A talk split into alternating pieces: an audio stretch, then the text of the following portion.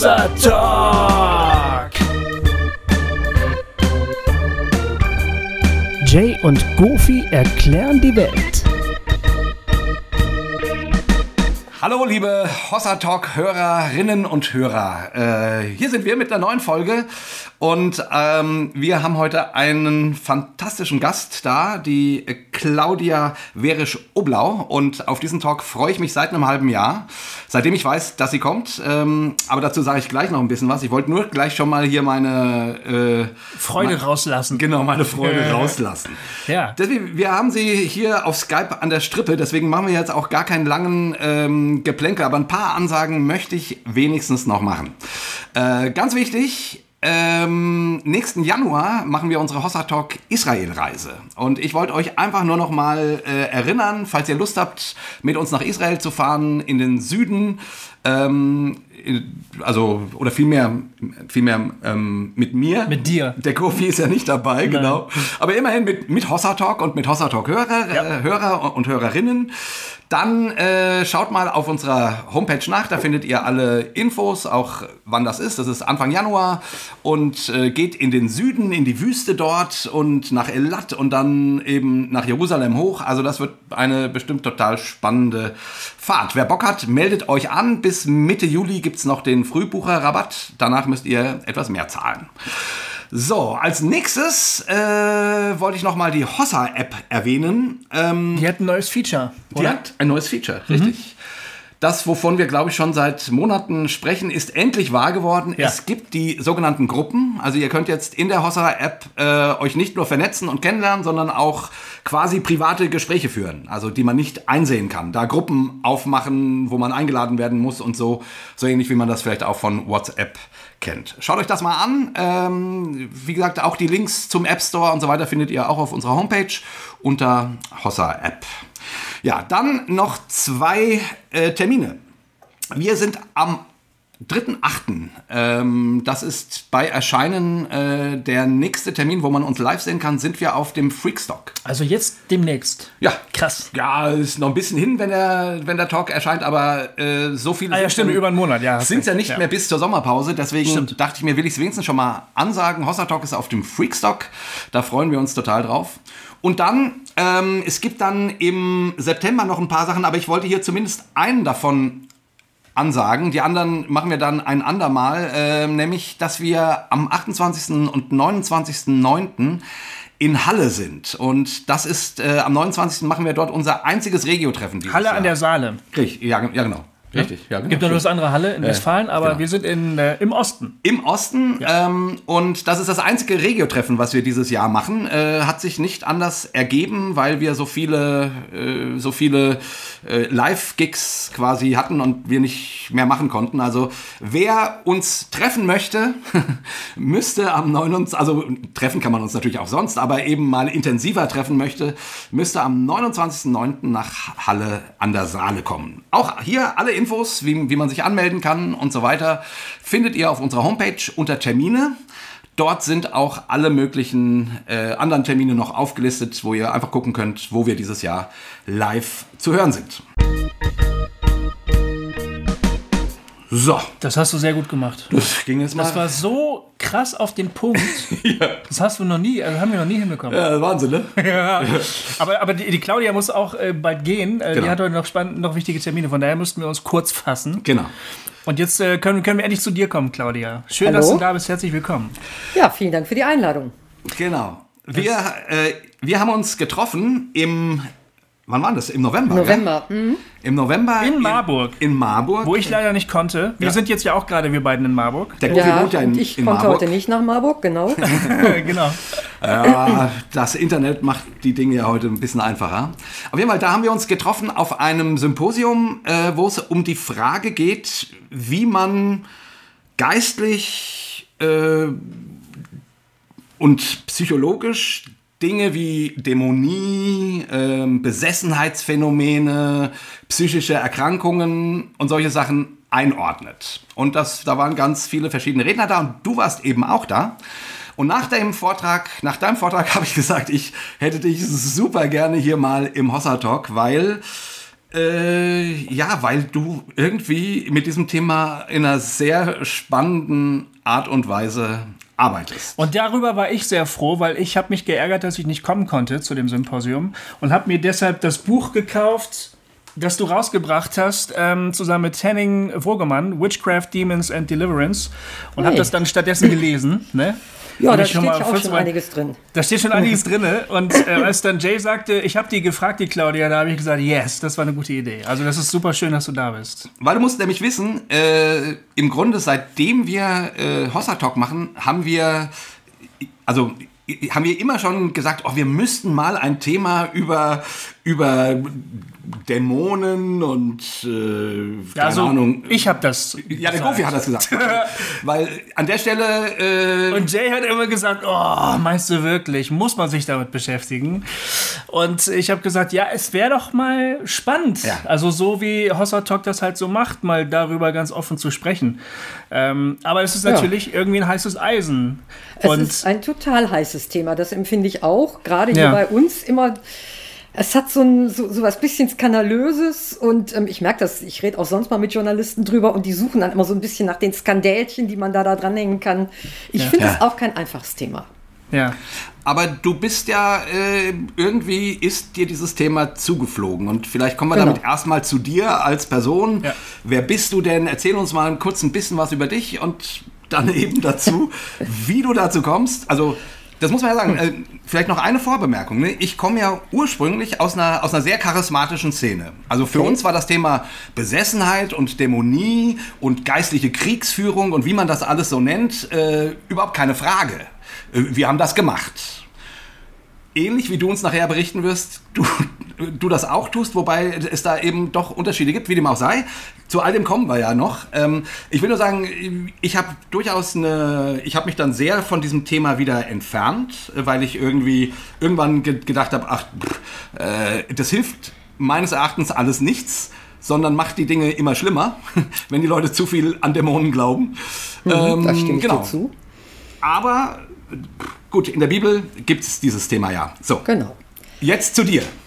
Also mir ist es überhaupt nicht in die Wiege gelegt. Ich komme aus der Landeskirche. Ähm, für mich war Dämonen eigentlich immer was, das lese ich in der Bibel, ähm, gibt es aber nicht. Ähm, ich habe dann von 1985 bis 1997 in China gelebt und gearbeitet mit dem chinesischen Christenrat und bin da ganz vielen Heilungserfahrungen begegnet und dann auch Leuten, die gesagt haben, wir treiben Dämonen aus. Ja. Und ich fand das alles fürchterlich befremdlich, ich habe das auch nie miterlebt. Ich habe dann über diese Heilungen auch ein bisschen geforscht und was veröffentlicht, aber die Dämonen immer so ein bisschen an der Seite liegen lassen, weil mir das irgendwie ein äh, bisschen zu schräg war. Und als ich dann 1997 zurückkam nach Deutschland, hat mich die Vereinte Evangelische Mission, die mich damals nach China geschickt hat, gefragt, ob ich hier in Deutschland für sie ein neues Programm aufbaue, nämlich Zusammenarbeit zwischen deutschen Landeskirchen und sogenannten Migrationskirchen, fremdsprachigen Gemeinden, also ja. Afrikanern, Asiaten, Lateinamerikanern, die hier in Deutschland Gemeinden gründen.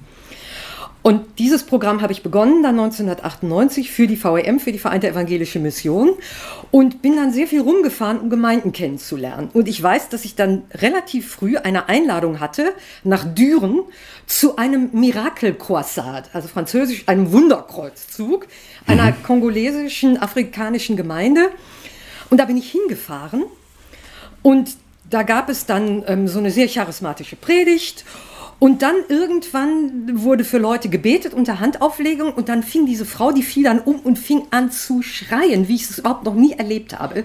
Durchdringend, minutenlang, bestimmt zehn Minuten, gebrüllt wie blöd. Die Leute haben alle unheimlich laut gebetet. Ähm, der Pfarrer und, und andere Pfarrer standen da drumherum, alle haben gebrüllt. Es war für mich erstmal total chaotisch und völlig befremdlich. Ja. Und irgendwann war die Frau dann ruhig, saß dann irgendwie mit Rotz und Wasser verheult, ähm, wurde getröstet, wurde gesegnet. Und ich dachte, ey, was ist jetzt hier passiert? Und ähm, ich bin ein sehr neugieriger Mensch und dann habe ich angefangen, die, die charismatischen afrikanischen Pfarrer, die ich damals schon kannte, da intensiver zu befragen und habe was gelernt eben über deren Praxis der Dämonenaustreibung, über geistliche Kriegführung, habe dann sehr viel dazu gelesen, auch religionswissenschaftlich, nicht nur theologisch gibt es da ja eher nicht so viel, aber sozialwissenschaftlich interessanterweise schon, religionswissenschaftlich, habe mich in das Thema reingearbeitet, weil ich einfach neugierig war. Und habe dann Anfang der 2000er, da war ich auf einer Forschungsreise in Ghana und Nigeria, um eben die Hintergründe dieser Gemeinden besser kennenzulernen. Und habe bei der Gelegenheit gesagt, in Ghana, ich möchte jetzt mal Deliverance, ähm, Dämonenaustreibung richtig erleben. Ja. Und war in Accra in Ghana in der Kirche, die das wohl für, die, für Ghana mehr oder weniger erfunden hat. Und dann haben die gesagt, ähm, zugucken kann man bei sowas nicht. Ähm, entweder du machst mit oder ähm, du kannst nicht zugucken. Und dann habe ich okay. eine Nacht drüber geschlafen und gedacht, mitmachen, hm, ich, weil ich eigentlich wusste ich nicht so richtig. Ich, ich sag's auch gleich, ich glaube eigentlich nicht an Dämonen, jedenfalls nicht so gefallene Engel, irgendwelche Geistwesen, was für ein Tralala. Ähm, und dann habe ich aber gedacht, mein Glaube ist doch, dass Jesus Christus stärker ist als alles Böse. Und egal, was diese Dämonen sind, ähm, kann ich doch dann eigentlich mitmachen. Also im Grunde so, so eine zweite Naivität, relativ schlicht. Und dann habe ich beschlossen, am nächsten Tag, gut, ich gehe hin und mache mit. Und war dann in, in so einem Gottesdienst, wo etwa 25 Leute kamen, äh, zu so einer extra Veranstaltung, die eben sagten, sie haben irgendwie dämonische Probleme. Und ähm, ich habe da viel beobachtet und an irgendeinem Punkt wurde mir, wo dann irgendwie schon alle schreiend auf dem Boden lagen und sich wälzten, wurde mir dann gesagt, so die Frau, das machst du jetzt. und ähm, ich habe ihr dann die Hände aufgelegt und habe für sie gebetet und habe dann immer auf Englisch gesagt, wer immer du bist. Da kam dann irgendwie so eine komische Stimme aus ihr raus. Habe immer gesagt, ähm, sei still und geh, du hast hier nichts zu suchen, im Namen Jesu weg mit dir. Und ähm, es stand auch einer von den afrikanischen Pfarrern daneben und hat das dann auch alles auf Twi nochmal wiederholt. Man weiß ja nicht, ob der Dämon wirklich Englisch kann. Ne? Und äh, jedenfalls, die hat sich irgendwann beruhigt.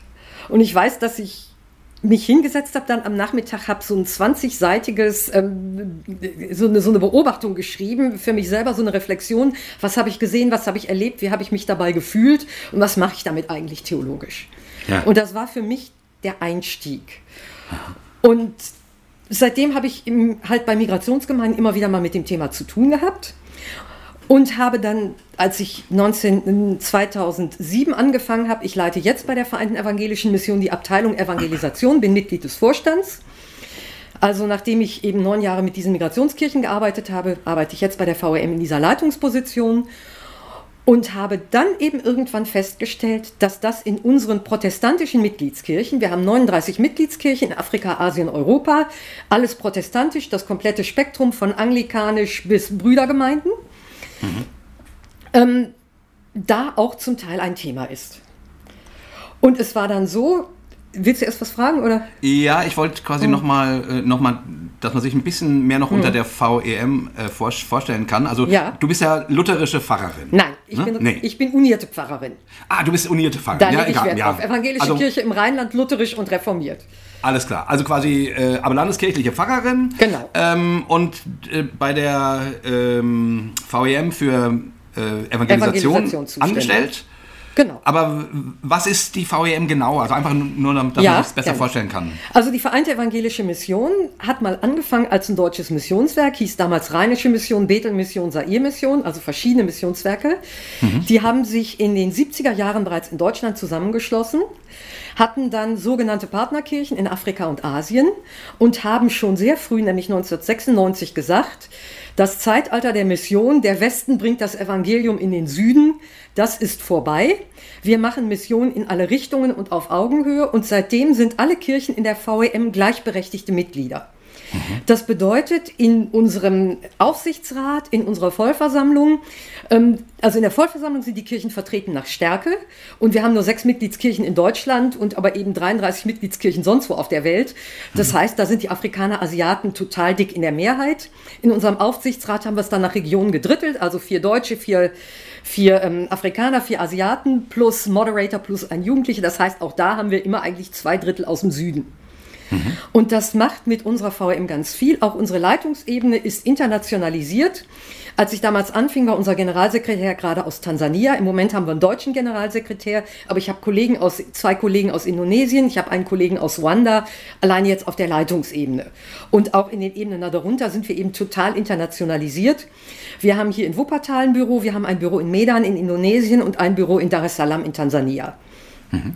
Und wir arbeiten eben in allen unseren Themen sehr bewusst international mit einem Ansatz, den nennen wir globales Lernen in ökumenischer Perspektive. Das heißt, wir sagen nicht wir Deutschen, wir wissen das alles, sondern wir gucken miteinander. Wir gucken in die Bibel, wir gucken in unsere Umwelt, wir denken miteinander theologisch, entwickeln unsere Sachen gemeinsam.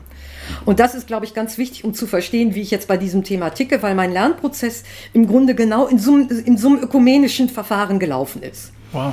Ja. Und man kann eben nochmal sagen, die deutschen Mitgliedskirchen in der VEM, die können mit dem, was wir hier in der VEM machen, eher wenig anfangen. Ja. ja.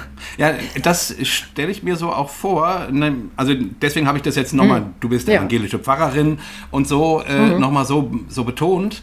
Weil, ich sag mal so, auf landeskirchlicher Ebene ist die Frage, ob es Dämonen gibt oder nicht, ja eigentlich keine Frage. Ja. Da beschäftigt man sich nicht damit oder man glaubt das eigentlich nicht. Ne? Nee. Also ich, ich würde nee. sagen, man kann, man, kann man bewusst sagen, gut, mag so ein paar pietistische Kreise geben, wo das anders gesehen wird, aber im genau. Großen und Ganzen im, im landeskirchlichen Rahmen äh, ist man eher aufklärerisch unterwegs genau. und sagt, na, das sind, äh, also das sind Geschichten, die uns was sagen sollen, wenn Jesus Dämonen austreibt, aber faktisch hat er keine wirklichen echten Dämonen ausgetrieben, weil echte, wirkliche Dämonen gibt es nicht. Ja, ne? also würde ich prinzipiell schon so sagen. Und in unserem Land ist es einfach kein Thema. Also es wird auch, auch gar nicht groß negativ darüber diskutiert, so nach der Frage, gibt es das oder gibt es das nicht, sondern es ja. ist einfach kein Thema. Mhm. Und ähm, die einzigen Leute in unseren Landeskirchen, mit, die das tatsächlich diskutieren, das finde ich schon interessant, weil die auch irgendwann mal dann zu mir gekommen sind, sind die Psychiatriepfarrer. Ja. Weil die erleben Leute, die sagen, ich bin besessen und da hat unsere Psychiatrie eine Antwort drauf, die heißt, ähm, wie heißt das, paranoide Schizophrenie. Ja, mhm. ja mhm. genau. Genau. Wie ist denn da, du bist, also wenn ich dir so zuhöre, merke mhm. ich, du bist eine wahnsinnig äh, reflektierte Frau. Also du, du ziehst immer so eine Reflexionsebene ein, habe ich ja, das Gefühl. Du ja. machst, du machst so, so ein Erlebnis, so ein ganz krasses Erlebnis und dann gehst du erstmal äh, in dein Zimmer, schreibst dir das auf und überlegst, was habe ich da eigentlich gerade erlebt und was ja, macht genau. das jetzt mit mir, ne? Genau. Wie ist denn da deine eigene Lernhistorie bei diesem Thema sozusagen? Also welchen Weg bist du da gegangen? Ich nehme an, du hm. bist ganz normal eingestiegen als eine, eine, eine deutsche Protestantin. Ja. Da wo, da, wo alle einsteigen. Also genau. sowas gibt es nicht und da habe ich nichts mit zu tun. Ähm, ja, würde ich sagen, wobei ähm, ich einen gewissen pietistischen Hintergrund habe. Also das hat, aber der, also wie gesagt, Dämonen, ich habe das nie geglaubt. Das war für mich kein Thema. Ja. Und für mich war das wirklich so, dass ich nach, nach diesen Erfahrungen mit den Migrationskirchen angefangen habe, mich zu fragen, womit gehe ich denn jetzt da um? Mhm. Und dann eben ja. wirklich angefangen habe, auch ganz viel zu lesen. Und für mich ist theologisch irgendwann der Punkt gewesen zu sagen, ich habe gar keinen Bock zu spekulieren, was Dämonen eigentlich sind. Das Interessante ist ja auch, wenn man mal die Bibel daraufhin befragt, die sagt, es gibt Dämonen, Sie sagt aber nicht, was sind Dämonen eigentlich. Mhm. Ja, und mhm. wenn man C. Peter Wagner liest oder so diese, diese Koryphäen der, der geistlichen Kriegführung, die haben eine unglaubliche Spekulation und die befragen dann diese Dämonen, wo kommt ihr denn her und was macht ihr denn? Das passiert in der Bibel nicht, das finde ich unbiblisch. Also mhm. für mich ist, ist Bibel in dieser Reflexion unheimlich wichtig. Mhm. Und ich sehe im Neuen Testament ähm, völlig klar, Dämonen gibt es, aber Dämonen können mit der Macht Gottes ausgetrieben werden. Und das ist auch überhaupt kein großes Thema. Ja, also ich denke mal, wenn, wenn ich sowas nehme wie Apostelgeschichte 16, wo Paulus da auf diese Markt trifft in Philippi, glaube ich, ne? Ja. Ähm, mit dem Wahrsagegeist und er stört sich und er treibt mal eben so im Vergeil gegen diesen Dämon aus. Und dann kommen die Leute, die an dieser Markt verdient haben, an dieser Sklavin, und die sorgen dafür, dass Paulus und Silas im Gefängnis landen. Sprich, Aha. Menschen sind viel gefährlicher als Dämonen. Hm. Ja, den Dämon kann man austreiben, aber was dann mit den Menschen passiert, das wird lebensgefährlich. Ja. Und ich merke, dass ich mit, dass das für mich eine Haltung ist, wo, wo ich biblisch, theologisch gut mit umgehen kann, zu sagen, okay, das gibt es irgendwie. Ich muss mir nicht so viele Gedanken machen, was das jetzt eigentlich ist. Mhm. Aber ich kann wissen, im Namen Jesu Christi darf ich das austreiben, hat das keine Macht. Ich habe deshalb auch keine Angst vor Dämonen. Ja, ich erlebe das ja manchmal, dass Leute dann sagen, oh, sei vorsichtig, man könnte sich in Dämonen einfangen und so, habe ich keine Angst vor, weil mhm. für mich, ja, Jesus ist stärker, das ist für mich klar. Und das heißt, du machst dir auch gar nicht so, du machst dir nicht wirklich darüber Gedanken, ist das eine Krankheit, ist das ein Wesen, ein Geist? Die, die Frage interessiert dich gar nicht? Doch schon, aber für mich meine, meine Lösung ist eigentlich zu sagen, möglicherweise sind das einfach alles unterschiedliche Möglichkeiten, ein Phänomen zu beschreiben. Mhm. Ja, also was die Psychiatrie ähm, Schizophrenie nennt, ähm, nennen andere Dämonen und ähm, vielleicht gibt es ja unterschiedliche Methoden, es dann auch zu heilen. Ah, ja. ja? Mhm. Wobei ich für mich jetzt nicht sage, ich habe das abschließend geklärt, sondern für mich ist eigentlich der Punkt zu sagen, ich kann das nicht abschließend klären. Ich finde mhm. es aber auch nicht so wichtig. Okay. Aber Claudia, mhm. jetzt, jetzt sind wir schon quasi auf der Meta-Ebene. Mhm. Mich interessiert, erzähl doch erst noch mal ein bisschen, wie du dann letzten Endes, weil das, darüber hast du ja auch mhm. deinen Vortrag gehalten, wie dann es kam, dass du dich quasi in deiner Stelle anfangen musstest, mit diesem Thema ja. intensiver auseinanderzusetzen und äh, was ihr dann für einen Weg gegangen mhm. seid, um sozusagen, ich sag mal, die den, also den deutschen skeptischen ähm, Ansatz äh, vermittelnd mit, den, äh, mit dem vielleicht nicht so skeptischen Ansatz äh, der afrikanischen genau. und asiatischen Geschwister äh, so zusammenzukriegen. Also das passiert ist das ganz einfach. Unsere Vollversammlung 2010 in Dar es Salaam, der Kirchenpräsident unserer Mitgliedskirche in Kamerun, Église Evangélique, das ist eine reformierte Kirche, eine große Kirche, steht auf und sagt, liebe Leute, ich habe ein Problem in meiner Kirche. Ganz viele der Gemeindemitglieder glauben, dass es Dämonen gibt, dass es Hexerei gibt und sie glauben, dass sie damit ein Problem haben. Und dann kommen sie zu den Pfarrern in meiner Kirche und sagen, bitte macht für uns ein Gebet zur Befreiung also Deliverance, Deliverance, ja. Befreiungsgebet. Und dann müssen meine Pfarrer sagen, tut uns leid, unsere Kirchenordnung erlaubt das nicht. Es ist eine reformierte hm. Kirche, die auch sehr deutlich gesagt hat, wir glauben alle diese Dinge nicht. Ja. Ähm, und dann, was dann diesen Leuten übrig bleibt, ist, entweder gehen sie zum Fetischpriester, alte Religion, oder sie gehen zu einer Pfingstkirche. Ja. Ähm, dann sind sie entweder synkretistisch oder ganz verloren für uns. Daraufhin, ja, das, das, hat tatsächlich auch einen Mitgliederabfluss bewirkt in dieser Kirche, weil, weil das als Thema empfunden wurde und das Gefühl, unsere Pfarrer sind da nicht kompetent. Aha. Dann gab es ein paar Pfarrer, die haben gesagt, okay, ähm, eigentlich glauben wir das ja auch, dass es diese Dämonen gibt und wir lesen ja auch in der Bibel, Jesus ist stärker. Ähm, wir können doch für diese Leute beten. Haben das angefangen und dann sagt der Präsident, wenn ich davon erfahre, muss ich die suspendieren. Das schreibt mir meine Kirchenordnung vor. Ja. Möchte ich aber eigentlich nicht. Das heißt, wir sind hier in einem wirklichen Dilemma und wir sind doch jetzt hier eine Gemeinschaft. Können wir mal gemeinsam anfangen zu überlegen, wie wir mit diesem Thema umgehen? Kann mir die VEM, kann mir diese Gemeinschaft hier helfen? Ja. Und ähm, ihr könnt euch vorstellen, in so einer Versammlung, das war ein Tabubruch, weil hm. sowas wurde vorher überhaupt nicht gesprochen. Es war erstmal ähm, erschüttertes Schweigen. Dann gab es eine ziemliche Diskussion und dann war sehr schnell deutlich, die Afrikaner und Asiaten sagten, jawohl, das ist total wichtig. Und Deutschen sagten, äh, was ist das denn? und also für die war das erstmal sehr fremd. Und, aber dann war, war irgendwie klar, also das ist ein Thema, das und dann war am Ende so ein Beschluss ähm, nach dem Motto, da müssen wir mal ran. Ja, wer kann das denn jetzt machen? Wurde so ein bisschen in die Runde geguckt. Und ähm, dann habe ich gesagt, ja, ähm, mir ist dieses Thema nicht völlig fremd. Ich könnte mir das vorstellen, diesen, Forschung, diesen Prozess, Diskussions- und Forschungsprozess zu koordinieren. Ja. Wupp, und dann war das in meiner Abteilung. und dann haben wir eben angefangen, dann saß ich damit und dachte, okay, was machen wir jetzt? Und dann war eben der erste Schritt zu sagen, jetzt müssen wir überhaupt erstmal gucken, was ist denn eigentlich wirklich los? Und wir haben dann, ich habe dann erstmal angefangen, überhaupt auch ein bisschen Kirchen zu besuchen, danach zu fragen, selber mal ein bisschen zu gucken. Und 2012 haben wir dann zwei große Thinktanks gemacht, zwei große Denkfabriken in Afrika und Asien und haben Leute eingeladen und haben ihnen eine lange Liste von Fragen gestellt zur Vorbereitung um eben wirklich von den Leuten zu hören, ähm, sagt mal, glauben eure Gemeindeglieder eigentlich an Dämonen oder nicht? Hm.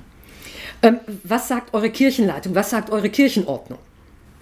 Und haben eben festgestellt, in ganz vielen unserer Kirchen sagt die Kirchenordnung ähm, entweder gar nichts zu Dämonen oder sie sagt, Dämonen gibt es nicht oder Ahnen. Häufiger ist das ein Thema. Also wir haben zum Beispiel Kirchen, in deren Kirchenordnung steht, die Ahnen haben keine Macht. Ah, krass. Ja, diesen Glauben lehnen wir ab. Und das sind aber genau Leute, wo die Kultur sagt, die Ahnen haben ganz viel Macht und wenn die Ahnen uns Probleme machen, müssen wir sie irgendwie besänftigen. Hm. Gut, also wir haben dann sehr schnell festgestellt, es gibt diesen diesen richtig dicken Graben zwischen dem, was die Kirche offiziell sagt. Die Pfarrer lernen westliche Exegese, lernen die Enmythologisierung, ähm, glauben aber tatsächlich oft selber was anderes, mhm. kriegen das aber nicht verbunden, weil sie das in ihrem Studium nicht gelernt und nicht reflektiert haben. Mhm. Und dann gibt es eben die Leute, die sagen, ähm, entweder die Leute, die sagen, nee, ich habe das gelernt, das gibt es wirklich alles nicht. Oder es gibt eben die Pfarrer, die dann sagen, ach, diese ganze westliche Theologie völliger Schrott, ich glaube, was in der Bibel steht. Und hm. beides hat uns nicht befriedigt. Hm. Ist auch beides für uns, also wir sind jetzt gute Protestanten, wir wollen unsere Sachen auch theologisch durchdenken. Und gerade dieser Kirchenpräsident von dieser reformierten Kirche in Kamerun reformierte denken ja immer theologisch die Sachen wirklich bis zu Ende. Und ich bin ähm, ursprünglich mal reformiert geprägt, ich bin reformiert aufgewachsen und ähm, ich merke, dass das ist immer so ein bisschen, wir wollen das wirklich durchdenken. Ja. Und dann saßen wir also in diesem Think Tank mit Leuten, die sagten, ähm, bei uns glauben das eigentlich alle, diese Macht. Und wir glauben es eigentlich selber auch. Aber unsere Theologie gibt uns kein Handwerkszeug. Und auf der Ebene haben wir zusammengesessen und dann haben die auch erstmal angefangen, Geschichten zu erzählen. Hm. Und dann stellte sich nämlich heraus, dass es eine Menge Erfahrungen gab. Also es gab sowohl Leute, die dann schon längst Dämonenaustreibung machten, dafür zum Teil auch sehr viel Kritik kriegten in ihren Kirchen. Es Was waren das so, so, für Geschichten? Erzähl doch mal ruhig mal, dass man so irgendwie so einen Einblick hat, mit was wovon, also was Menschen dort ja. so erleben mit dem Thema. Also ich erzähle eine Geschichte, die mich besonders beeindruckt hat, von einer lutherischen promovierten Pastorenkollegin ja. aus Afrika. Ähm, ich sage da nichts genaueres, weil wenn, wenn die identifiziert würde, gäbe das ein Problem für sie. Die hat erzählt, als ihre Mutter starb. Es gibt in der Kultur, in der sie kommt, die Vorstellung, wenn die Eltern sterben, kann es passieren, dass der Geist, der Ahnengeist der Mutter oder des Vaters in eines der Kinder fährt. Ja. Und dieses Kind stirbt dann, damit die Mutter oder der Vater im Totenreich nicht allein ist. Also die nehmen einen mit. Und das manifestiert sich eben, indem der Geist in eines dieser Kinder fährt, vor der Beerdigung. Ja. Und sie erzählt, also ich weiß nicht, er hat fünf, sechs Geschwister, große Familie, ihre Mutter ist gestorben, ähm, sie fliegt aus den USA, wo sie gerade promoviert, nach Hause.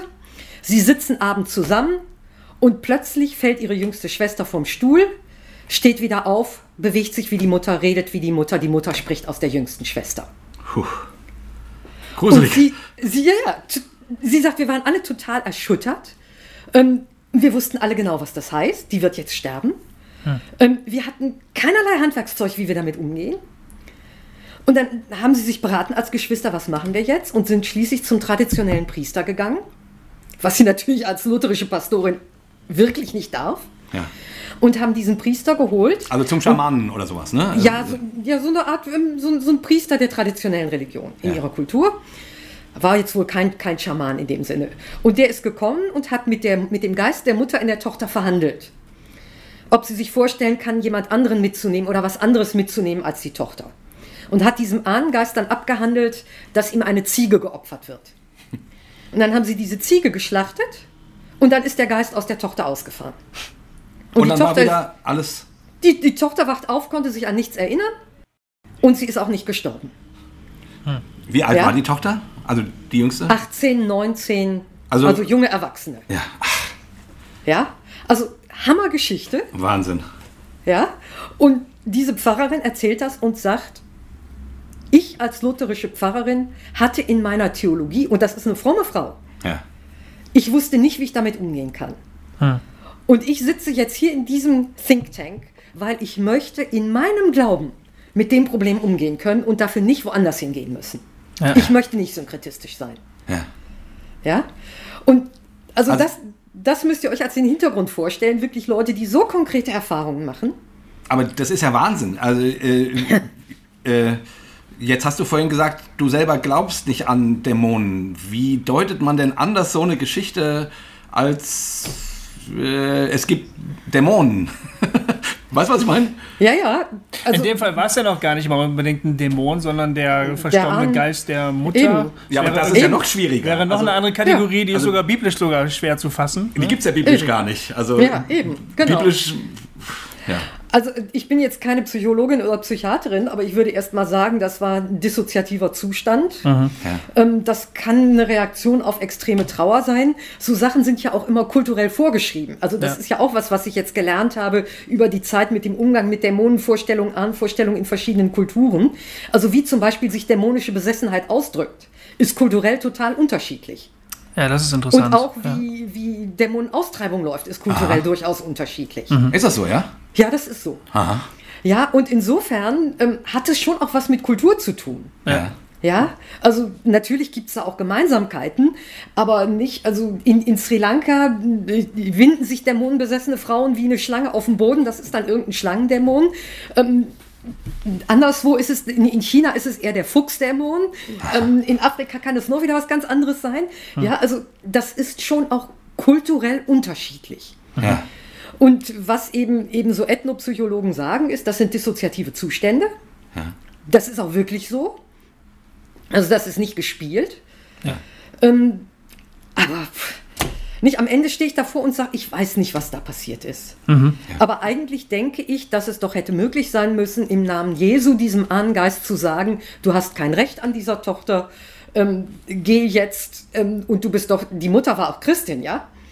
Du, du, du gehst doch jetzt zu Gott und jetzt geh zu Gott und sei da zufrieden. Mhm. Ja? Das wäre ein pra pragmatischerer Ansatz vielleicht in dem Fall, dass man nicht nach, sich auf Ursachensuche begibt, in dem genau. Sinne, also was ist das jetzt konkret, genau. sondern dass man sagt, äh, diesem Menschen muss jetzt geholfen werden. Genau. Und so. das war im Grunde für uns auch in diesen Denkfabriken dann letztlich das, worauf wir uns geeinigt haben, dass wir gesagt haben, wir, wir, wir sind jetzt mal ganz konstruktivistisch, mhm. also wir sagen uns, das sind diese ganzen Dämonentheologien, genauso wie, wie psychiatrische Erklärungen, das sind alles Modelle, die versuchen, Wirklichkeit zu erklären. Mhm. Und ähm, wie wahr die sind oder nicht, kann letztlich niemand entscheiden. Mhm. Das ist eine Glaubensfrage. Mhm. Ja, der, der Psychiater, der sagt, Dämonen gibt es nicht, der macht genauso eine Glaubensaussage wie, wie der, der Exorzist, der sagt, Dämonen gibt es. Ja. Und wir können weder beim einen noch beim anderen wirklich dahinter. Also endgültig können wir es nicht wissen. Wir können nur immer gucken und das, die Konstruktivisten sagen ja nicht einfach, du kannst beliebig die Wirklichkeit beschreiben, sondern die sagen, die Wirklichkeit hat ja schon auch eine Wirklichkeit, die dir entgegenkommt. Hm. Und wenn du sagst, diese Wand da, ähm, die, die ist nur meine Wirklichkeitsdeutung, du kannst ja gegen die Wand laufen, die ist ja da. ja, das heißt, ich muss immer wieder auch gucken, passt meine Wirklichkeitsbeschreibung mit dem, was ich erlebe. Hm. Hm. Und das heißt, wir haben dann gesagt, okay, dann sagen wir jetzt, das Problem ist, die Leute glauben an Dämonen und weil sie an Dämonen glauben, machen sie bestimmte Erfahrungen, die sie so deuten. Ja. Und manche Erfahrungen, die wir auch nicht erklären können. Und was ja noch viel schlimmer ist, und da erzähle ich vielleicht auch nochmal Geschichten, was ja passiert, ist, dass ähm, zum Beispiel jemand sagt, ähm, nee, ich nehme mal dieses Beispiel. Kind eines lutherischen Pfarrers in Tansania wird überfahren. Ja. Vom Auto, ist tot. Bei der Beerdigung sitzen die Leute und sagen, wer hat dieses Kind verhext? Ja. Mhm. Ja? Die sagen nicht, das ist irgendwie tot gezaubert worden. Natürlich, das ist vom Auto erfahren worden. Aber wer hat gemacht, dass dieses Kind genau in diesem Moment da war, wo dieses Auto kam? Aber das ist ja genau der Punkt, weshalb ich mich irgendwann von diesem Dämonenglauben verabschiedet habe, mhm. weil ich gesagt habe, äh, da findet also automatisch, das liegt damit drinne, dass eine wilde Spekulation anfängt, hinter welchem Busch sitzt nun der Dämon, dir geht's gerade genau. nicht so gut, ähm, an welcher Musik liegt das, die du gehört hast mhm. und so weiter und so fort. Mhm. Also und irgendwann habe ich mir gesagt, boah, ähm, wenn man wenn man hier nicht sehr gesund ist, muss einen das ja krank machen. Ja. Wenn man so die Wirklichkeit begreift. Also ich, ich finde genau das ein Problem. Ähm, es gibt ja jetzt auch ähm, Ethnologen, Sozialwissenschaftler, die gucken sich den, den, Glauben an Hexerei in Afrika an, ja. der ja eher zuzunehmen scheint. Und die sagen, da gibt es Leute, die sagen, das hat auch was mit der großen Verbreitung und Ausbreitung und dem Wachstum von Pfingstkirchen zu tun, mhm. die diesen Glauben, dadurch, dass sie die Dämonen austreiben, aber eigentlich nochmal verstärken. Mhm. Mhm. Ich finde das sehr problematisch. Ich erinnere mich an ein Gespräch mit einem Pfarrer in Ghana. Wir saßen, tranken ein Glas Wasser und knabberten ein paar Erdnüsse. Und er, ich griff zu den Erdnüssen und er sagte, Moment, Moment, Moment. Ich muss diese Erdnüsse erst segnen, es könnte ja sonst ein Dämon drin sein. Wirklich? Ja. Hm. Und ich dachte, ey, nee. Und ich habe ihn dann gefragt, sag mal, ähm, glaubst du eigentlich an Jesus oder glaubst du an Dämonen? Und er war dann ein bisschen verdutzt und sagte, ja, stimmt ja eigentlich auch. Ich habe unheimlich viel Angst vor der Macht dieser Dämonen. Mhm. Und dabei weiß ich doch, dass Jesus stärker ist. Mhm. Und, und für mich ist das also persönlich eine ganz zentrale Sache. Ich möchte nichts tun, um Dämonenglauben oder Hexereiglauben zu verstärken. Ja. Mein Ansatz ist immer, wenn Leute diesen Glauben haben und darunter leiden, dann will ich ihnen helfen. Und es hilft ihnen nichts, wenn ich ihnen sage, ihr bildet euch das ein oder ihr seid nur zu dumm oder ihr seid abergläubisch. Ja. Aber ich, ich würde nie hingehen in irgendeiner Situation und jemand, der irgendwelche Phänomene zeigt, sagen, das ist jetzt ein Dämon. Mhm. Das würde ich nie machen. Mhm. Ja? Wenn jemand zu mir kommt und sagt, ich habe einen Dämon, dann höre ich da hin. Ja. und sag vielleicht auch, oh, gar nicht so schlimm kann man austreiben. Ja. Ja. Habe ich alles auch so schon erlebt, ja. ja. Ähm, Leute, oh, ich habe einen Dämon, Dämon, ganz schlimm. Und ich sage, kein großes Problem. Ja, ich gucke da ins Neue Testament, das ist kein großes Problem. Mhm. Ja. ja. Und ähm, diese Haltung, die ist mir eigentlich total wichtig. Und ich erzähle immer sehr gerne eine Anekdote, die ist wahrscheinlich völlig apokryph vom alten Bodelschwingen. Der soll mal nachts aufgewacht sein und da saß der Teufel an seinem Bett. Ja. Und dann hat er gesagt, ach du bist's nur, hat sich umgedreht und hat weitergeschlafen. ja? ja? Und genau. das ist für mich eigentlich die, die richtige evangelische Haltung zu diesem Thema. Hm. Ach du bist's nur. Ja. Aber jetzt begegnen dir in der Praxis ja auch solche ähm, Befreiungsrituale, die so, sich so wahnsinnig in die Länge ziehen, wie du beschrieben hast. Da wird furchtbar geschrien und, und geweint und gezappelt und dann müssen Leute vielleicht auch mal festgehalten werden. Das kennt man ja alles. Mhm. Ähm, äh, mein Vater ist äh, Pfarrer, mittlerweile schon lange im Ruhestand, aber auch der hat solche Phänomene erlebt und da mussten dann auch mhm. manchmal eben Leute festgehalten werden und so. Ja, klar. Und das ist ja schon irgendwie also schon allein dieses Tohu Wabohu, was einem da begegnet, kann einem ja schon Angst machen oder kann ja schon bewirken, dass Leute sagen, also damit möchte ich gar nichts zu tun haben. Ne? Du sagst jetzt so, das ist eigentlich kein Problem, kann man austreiben, aber manchmal ist es ja schon sehr schwierig, kompliziert, ist es ja schon irgendwie. Ja, oder ich erinnere mich, ich war, mir ist einmal sowas passiert, ich war auf einer Jugendfreizeit als Mitarbeiter, ähm, keine Ahnung, das ist bestimmt 30 Jahre, naja, oder noch nicht ganz 30 Jahre her, aber so. Mhm. Und dann kippte irgendwann ein Mädel um und die, und, die, und die manifestierte eben dann solche Dinge, dass sie mit einer tiefen Stimme sprachen, sie ist so hässlich und so ganz, mhm. eben, was man so aus dem Film Der Exorzist kennt. Ja, ja. Also die ist nicht mhm. geschwebt oder so, also das nicht, aber eben so sich verkrümmt und, äh, und eben komische Stimmen und so. Und wir haben dann versucht, diesen Dämon auszutreiben, damals, äh, eben mhm. genau wie du sagst, ja, Jesus ist ja stärker und so. Und wir haben da Stunden rumgeeiert. Äh, und irgendwie äh, ist mein, also ist das, also irgendwie haben wir am Ende gesagt, ja, der ist jetzt weg. Aber so wirklich, äh, also irgendwie war das eine Sache, wo ich heute denn dran denke und sage, ai, ai, ai, ai, ai, was haben wir denn damals gemacht in unserem jugendlichen Leichtsinn?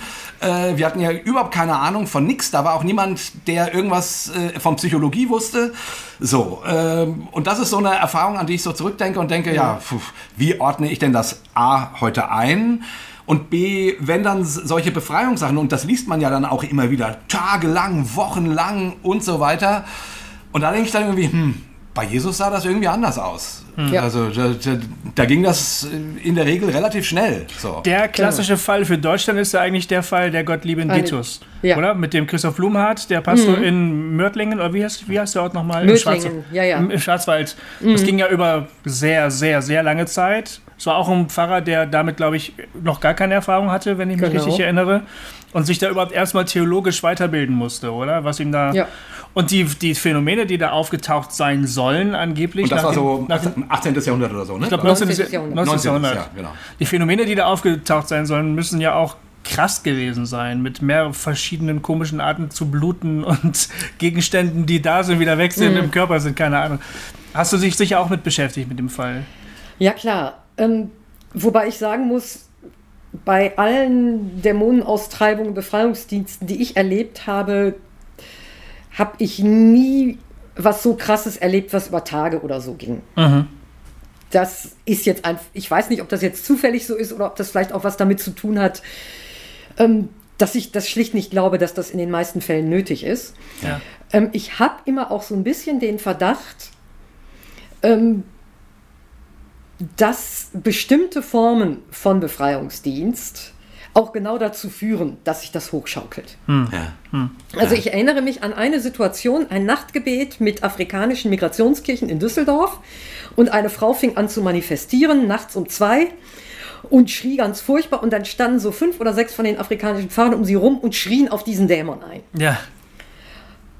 Und ich saß da, ich war Gast, habe gepredigt saß also oben auf der Empore, war jetzt erstmal nicht involviert und hatte plötzlich so ein, so ein inneres Gefühl, ich soll jetzt was machen. Mhm. Und für mich ist schon, ähm, ich würde mal sagen, ich bin so viel Charismatikerin, dass ich bei sowas dann hinhöre, nochmal überlege und dann sage, ja doch, ich glaube, meine Intuition, das ist jetzt vom Heiligen Geist. Und was, was will ich, soll ich denn jetzt machen? Und ich hörte irgendwie so innerlich, geh jetzt mal runter und nimm sie in den Arm. Hm. Weil ich empfand das so aggressiv. Mhm. Ja. Und dann bin ich runtergegangen, sie lag auf dem Boden, wäl, ne, wälzte sich und ich bin so von hinten an sie ran und habe sie einfach liebevoll umarmt. Nicht festgehalten, schon, hm. also schon festgehalten, aber jetzt nicht so, so fesselmäßig, sondern einfach fest umarmt. Ja. Und sie wurde sofort ruhig. Ah ja. Ja. Und habe ich gedacht, okay, was, mhm. ich war mir auch nicht sicher, was jetzt da passiert. Ja, also Deutung, wie gesagt, ist immer wieder schwierig. Ähm, aber ich hatte das Gefühl, in dem Moment, diese Frau braucht auch noch die liebevolle Berührung von Jesus, nicht nur dieses machtvolle. Ja, ja. Und sie war dann ruhig und dann war das ganz schnell vorbei. Hm. Und ähm, die paar, und das sind nicht sehr viele Befreiungsdienste, wo ich sozusagen die, die, die hauptbefreiende, betende Person war, ähm, da ist nie viel passiert. Hm. Aber ich bin da auch völlig unaufgeregt. Hm. Ich kenne das ja oder man kennt das ja aus dem charismatischen Bereich. Ich, also ich habe auch eine, oh. eine charismatische Vergangenheit. Ähm, Wenn es gar nicht so sehr um jetzt Befreiung, Dämonen geht oder so, sondern einfach um geistliche Manifestationen. Mhm. Dass Leute jetzt lachen oder zittern oder umfallen oder weiß der Geier was ich, äh, äh, mein Verdacht ist immer, es ist eine ganz bestimmte Gruppe von Menschen, die da besonders stark reagieren. Man könnte sagen, sie sind geistlich besonders empfänglich, sie sind vielleicht aber möglicherweise auch einfach psychisch besonders auffällig. Das weiß man ja manchmal nicht so ganz genau, wo da die jo. Grenze verläuft. Oder mhm. ob das nicht beides gleichzeitig der Fall sein kann. Also, wenn man mhm. dann auch in denselben, mit denselben Menschen in mehreren dieser Veranstaltungen war, dann weiß man schon, wenn vorne einem, ein Mensch sagt, Heiliger Geist, komm, welche Person was gleich machen wird. Ja, ja, genau. Ob sie auf der Stelle hüpft oder sich ans Fenster stellt und äh, winkt, zwanghaft winkt oder weiß der Geist was, man weiß es ja schon so. Mhm. So, und jetzt könnte man ja auch denken, dass bei diesen Befreiungsgeschichten eben diese psychischen, somatischen Geschichten auch eine ganz große Rolle spielen. Wenn man sich jetzt vorstellt, eine Frau liegt auf dem Boden sie schreit selbst zwar schon, aber um sie herum stehen sechs Männer und brüllen sie auch gleichzeitig an. Was das psychisch mit so einer Person mhm. macht, Eben. kann man sich ja leicht vorstellen eigentlich. Ne? Mhm. Und vielleicht ist ja auch da oft in manchen Fällen ja der Fehler zu denken, man bewegt sich jetzt, man hat sich vollkommen aus so einem menschlichen psychischen Umfeld rausbewegt und befindet sich jetzt nur noch komplett in so einem spirituellen Umfeld, mhm. wo all das gar keine Rolle mehr spielt, ob jetzt gebrüllt oder geschlagen oder geflüstert mhm. wird. Ne? Mhm. Ja, das fände fänd ich genau ein Problem. Und das ist eigentlich, was wir ja auch jetzt in der VRM in unserem Prozess versuchen zusammenzuhalten. Mhm. Und ich denke auch nochmal zu dem, was du da eben gesagt hast, Jay.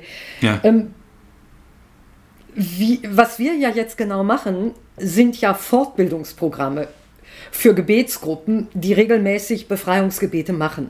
Ja weil wir eben sagen, die sollen auch ein bisschen was von Psychologie verstehen mhm. und auch so ein paar, ähm, gerade in Afrika auch ein paar Grundzüge von Medizin, weil das erzählen mir Leute auch immer wieder, da hat jemand zerebrale Malaria, das ist ganz normale Malaria, die geht aufs Gehirn und dann machen die Leute verrückte Sachen und dann heißt es, der ist besessen, dann wird gebetet und die sterben, weil eigentlich bräuchten sie ganz dringend eine Dosis Malaria-Medikamente. Ja, ja. ja, also dass Leute sowas auch erkennen und wir machen eben inzwischen, wir haben mit, mit einer Gruppe von Fachleuten, ähm, sowohl Psychiatern, Psychologen, Psychotherapeutinnen, als auch Leuten, die Befreiungsdienst machen, Curriculum entwickelt für genau solche Gebetsgruppen. Und umgekehrt machen wir auch Trainings für Leute in Afrika, die in Psychiatrien arbeiten, mhm. dass die die geistliche Dimension verstehen. Und ich glaube, dass es ganz häufig ähm, mehrfach multiple Sachen sind. Und, und uns geht es eigentlich immer darum zu sagen, es muss ganzheitlich angepackt werden. Ja, also ich glaube, ganz viele Leute, die irgendwie Besessenheitsphänomene äh, manifestieren, die brauchen auch Psychi psychotherapeutische oder psychiatrische Hilfe. Ja. Aber es gibt auch eine geistliche Dimension. Ja.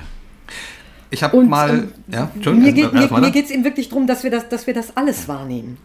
Ja, und manchmal auch, also ich habe ja in meinem Vortrag die eine Fallstudie, die wir genau in, in diesem Workshop mit, mit den Psychiatern und den, den ähm, Pfarrern, die da Dämonen austreiben hatten, dieses Ehepaar das ja. keine Kinder kriegen kann im Kongo. Ja. Und mhm. eben die Frau sagt, der Mann hat, hat sich auf was Hexerei eingelassen, weil er wollte reich werden. Und deshalb kann ich jetzt keine Kinder kriegen. Nicht? Und deshalb kommen die jetzt, äh, schleppt sie ihren Mann zu dem, dem, zum Befreiungsdienst und sagt, wir müssen von diesem Zauber frei werden. Mhm. Ja, und es stellt sich eben heraus, der Mann trinkt, die Ehe hat ein Problem, wahrscheinlich hat der Mann auch noch ein Gesundheitsproblem, möglicherweise ähm, eine Oligospermie. Ähm, ja, also das heißt, da gibt es ein medizinisches Problem, es gibt ein, ein, psychisches Problem, Alkoholabhängigkeit, es gibt ein Eheproblem, was bearbeitet werden muss und es gibt eine geistliche Seite. Ja, ja. ja und uns geht es dann im Grunde darum zu sagen, der Mann muss in die Entzugsklinik, ähm, die müssen eine Eheberatung haben, weil eine Frau, die ihren Mann verdächtigt, ähm, sie verhext zu haben, das ist für die Beziehung auch gar nicht gut. ähm, nicht so richtig, ja. Ne? Und, aber es, es muss auch mit denen gebetet werden, um, zu, um dieser Frau diesen Glauben zu geben, selbst wenn der Mann gehext hat, ähm, ich bin davon jetzt frei. Ja. Ja. ja? Also, also wirklich dieses Umfassende. Und das würde ich eigentlich sagen, ist mein Ansatz, immer zu sagen, zu gucken, wo sind die Probleme. Nicht? Und ich meine, für mich ist ja auch wichtig, für Kranke zu beten. Und das tue ich auch im Krankenhaus. Und ich sage ja nicht, weil ich jetzt für euch gebetet habe, sollt ihr nicht zum Arzt gehen. Ja, bei Krankenheilung ist es für uns eigentlich alle selbstverständlich. Ja. Dass wir sagen, natürlich gehst du zum Arzt. Und deshalb wäre bei mir, bei jedem, der sagt, ich bin der besessen oder so, würde ich immer auch sagen, bitte geh vernünftig zum Psychiater, lass dich untersuchen. Aber ich kann auch für dich beten, dass was immer da geistlich los ist, dass du da frei wirst. Aber mhm. das heißt nicht, dass du sofort gesund bist, möglicherweise. Ich meine, ist nicht sozusagen dieser, also die ähm, wenn man sich die Wirklichkeit über, äh, du hast das numinöse Mächte genannt, numinose also, Mächte, ja. Äh, also über geistliche Wirksamkeiten von Kräften, Dämonen, mhm. wie man das auch immer nennt, erklärt, dann ist natürlich, und das ist wieder, jetzt mal wieder eine kurze Anekdote aus, meinem, aus meiner charismatischen Vergangenheit, also zumindest emotional war das für mich immer so ein, okay, äh, wenn, also ich habe das und das Problem, ja, ähm, wenn jetzt jemand betet, dann, keine Ahnung, wird der Geist vertrieben oder dem wird der Einfluss genommen oder wie auch immer und dann ist alles gut. Also, also mhm. so die, die, die, die Lösung von den Dingen, die ich in meinem Leben als Problem äh, gesehen habe, die habe ich halt ganz oft in dieser Denkweise relativ einfach die Lösung gesehen. Mhm. Das, das hat nur leider nie funktioniert. Ja. Also, also ähm, bei mir haben diese ganzen Befreiungsgebete nie angeschlagen. Ähm, ich bin wohl, glaube ich, auch nicht der Typ dafür, der äh, ein, ein Dämon zeigt oder so. Also bin ich eben zu rational, keine Ahnung. Aber, aber die Vorstellung, die, die Vorstellungswelt, ah, da ist was Böses, das wird vertrieben und jetzt ist alles im Reinen, die hat mir eigentlich zugesagt. Äh, wie gesagt, es hat nur leider nicht funktioniert. Hm. Also. Hm. Ja, das ist natürlich, das ist ein großes Problem natürlich, ähm, sowohl beim Heilungsgebet wie auch bei der Dämonenaustreibung. Was, wenn es nicht funktioniert? Genau. Und da merke ich, das finde ich auch für mich nicht einfach zu beantworten und da höre ich auch von den Leuten, mit denen ich umgehe, ganz unterschiedliche Sachen. Ja. Also es gibt natürlich schon auch mal Leute, die sagen, ähm, wenn das mit dem Befreiungsdienst nicht funktioniert, dann muss man schon auch mal gucken, gibt es da irgendwas im Leben der Leute, das sie nicht loslassen? Hm. Da wäre ich aber sehr behutsam, weil dieses, ähm, der Kranke ist selber daran schuld, dass er nicht geheilt wird. Das finde ich einen ganz fiesen Mechanismus. Ja, mhm. furchtbar. Mhm. Nichtsdestotrotz furchtbar. ist das seelsorgerlich manchmal angesagt. Aber man muss da sehr behutsam sein und sehr vorsichtig, dass es nicht darauf hinausläuft, du bist in Schuld. Mhm. Ähm, aber ich erinnere mich eben auch, auch an eine Situation, wo, wo mal mein, mein Kollege dann sagte, ähm, du musst das jetzt loslassen. Und dann plötzlich passierte was. Mhm. Aber mhm. nur so, du musst es jetzt loslassen. Mhm. Ähm, also, ja, das eine. Dann, ich kenne afrikanische Kollegen, die sagen, dann muss man lange beten und man muss wirklich Geduld haben. Und manchmal dauert es eben auch wie bei Christoph Blumhardt und der Gottlieb in Gittus. Es gibt so Fälle, da dauert es lange. Mhm. Ähm, es gibt aber auch Fälle, wo es keine Heilung gibt und ich habe darauf keine Antwort. Ich meine, es, ich, ich gehe auch mit dem Thema Heilung um und ich lese im Neuen Testament, dass Jesus sagt, ihr habt die Vollmacht für Kranke zu beten, die gesund zu machen. Ich glaube, dass wir diese Vollmacht haben. Ich bete für Kranke. Ich erlebe manchmal Heilung. Hm. Ähm, auch an mir selber schon erlebt. Und ich erlebe aber ganz oft auch, dass es keine Heilung gibt. Und das ist etwas, wo ich sage, da werde ich irgendwann Gott mal nachfragen. Da habe ich keine Antwort drauf. Hm. Ja. Ja, und, und jeder versucht das irgendwie zu systematisieren, ähm, ist ja auch der Versuch, Gott zu verteidigen. Das habe ich nicht nötig. Ja. Sondern da sage ich, ähm, da ist ein Widerspruch, Gott hat was versprochen, er tut es aber nicht, ich kann das nicht auflösen. Und da gibt es genügend Psalmen in der Bibel, die genau diesen Widerspruch Gott wieder vor die Füße legen und sagen, ey, Gott, du hast da was gesagt, jetzt tu es doch bitte mal. Und warum tust du es denn nicht? Aber die lösen das letztlich auch nicht auf. Ja. Und ähm, insofern auch, auch bei der Dämonenaustreibung, ich glaube eher selten, dass ein Befreiungsdienst alleine heilt.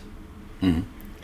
Ich glaube, und, und ich, das ist ja auch etwas, was wir in unserem Prozess, ähm, wir haben ja so, so Leitlinien erarbeitet, auch so pastorale Leitlinien, in denen auch zum Beispiel ganz, ganz dick drin steht, jeder Befreiungsdienst muss eingebunden sein in eine ganz klare ähm, seelsorgerliche Begleitpraxis.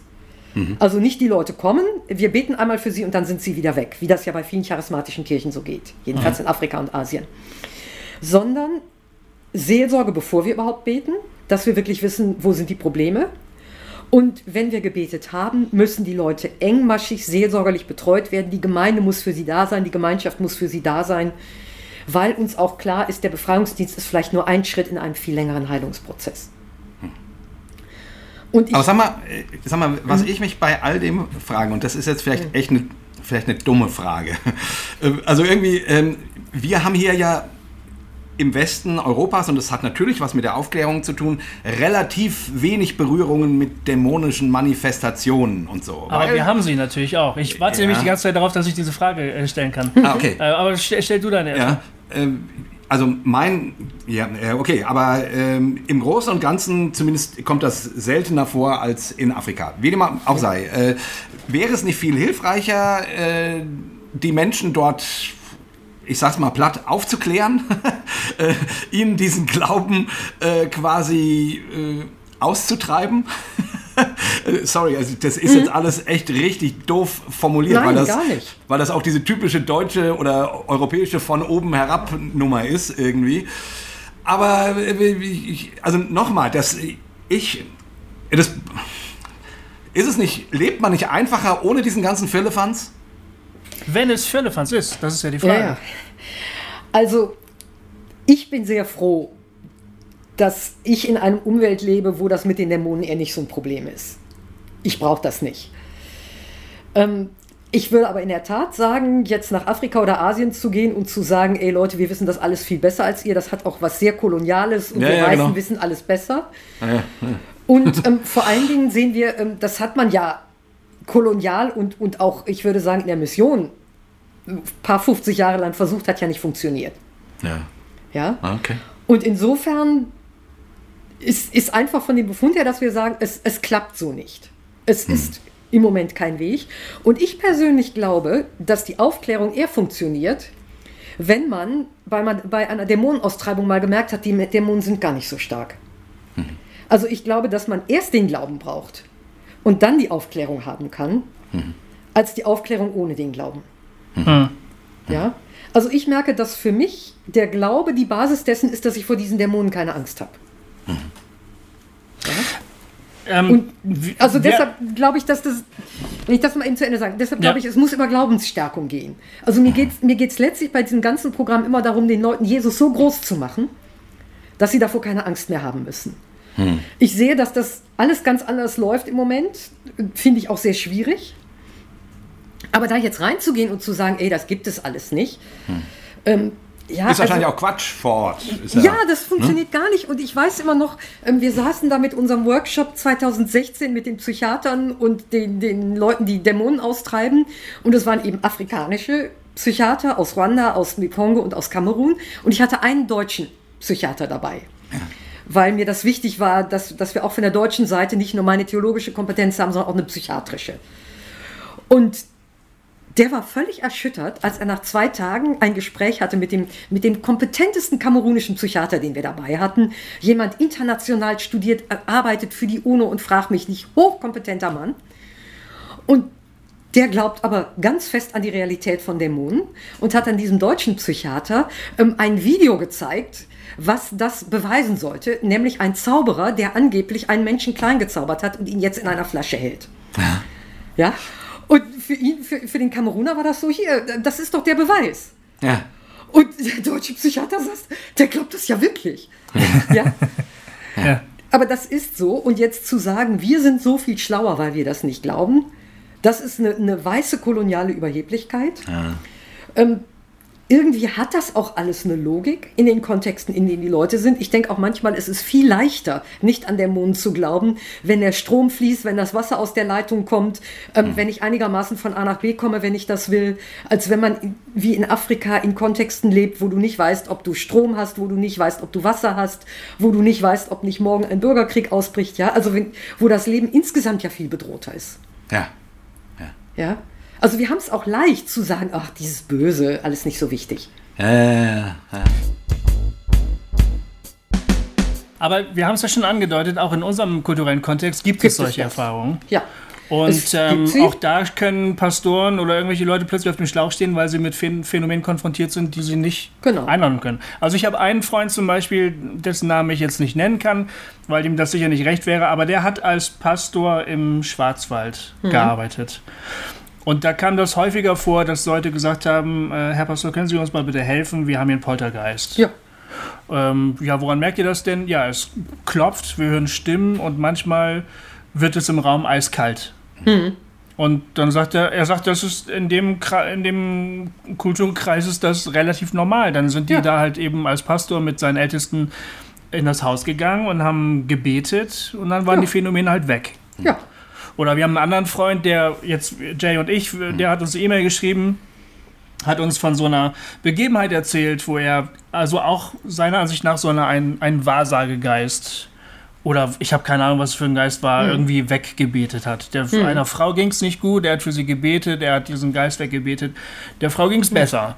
Ja. Wir haben dann so, also typisch reagiert, Mensch, das ist ja schön für die Frau, dann hat es ihr halt geholfen, so. Also wir waren mhm. dann wieder pragmatisch unentschlossen halt, ne? Mhm. Und er hat gesagt, nein, nein, ihr versteht nicht ganz falsch, ich hätte es euch vielleicht nochmal deutlicher machen, also das war wirklich ein Geist. Und wir haben gesagt, ja gut, das ist ja mhm. super, also wenn das dir jetzt hilft, also es blieb so mhm. in, diese, in dieser Patt-Situation halt, ne? Mhm.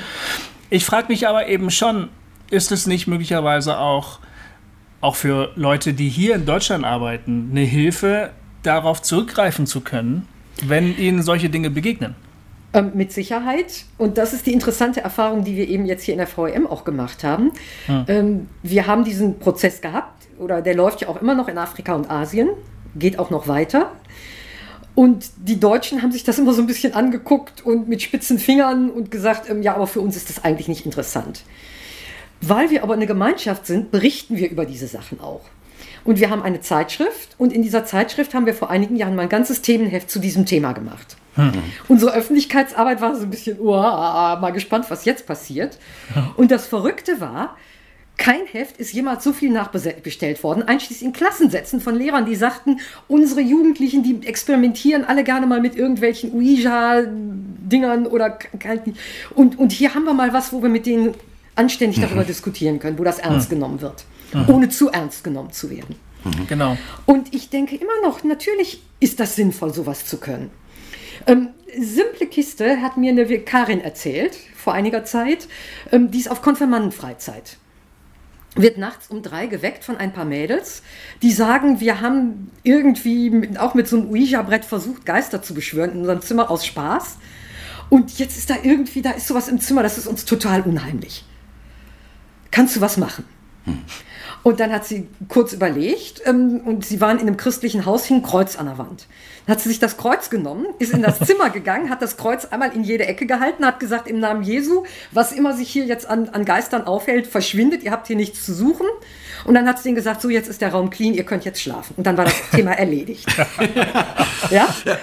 Aber das ist ja quasi die, diese, diese, also ähm, wir, ähm, ähm, also man schafft sich seine Wirklichkeit selber. Ja. So. Und dann, und dann holt man sich eine Lösung, die das, die diese quasi äh, Wirklichkeitserklärung aufnimmt und beantwortet und damit, ob der jetzt wirklich irgendein Dämon gesessen hat oder nicht. Egal. Weiß keiner, ist eigentlich vielleicht auch nicht so wichtig. Ja, das ne? Interessante war dann, dass sie am nächsten Morgen ihrem Pfarrer, dem Mentor, erzählt hat, was sie getan hat und der ja. völlig von den Socken war und sagte, das geht aber gar nicht. Sie hätte diesen Jugendlichen natürlich erklären müssen, dass es Dämonen nicht gibt.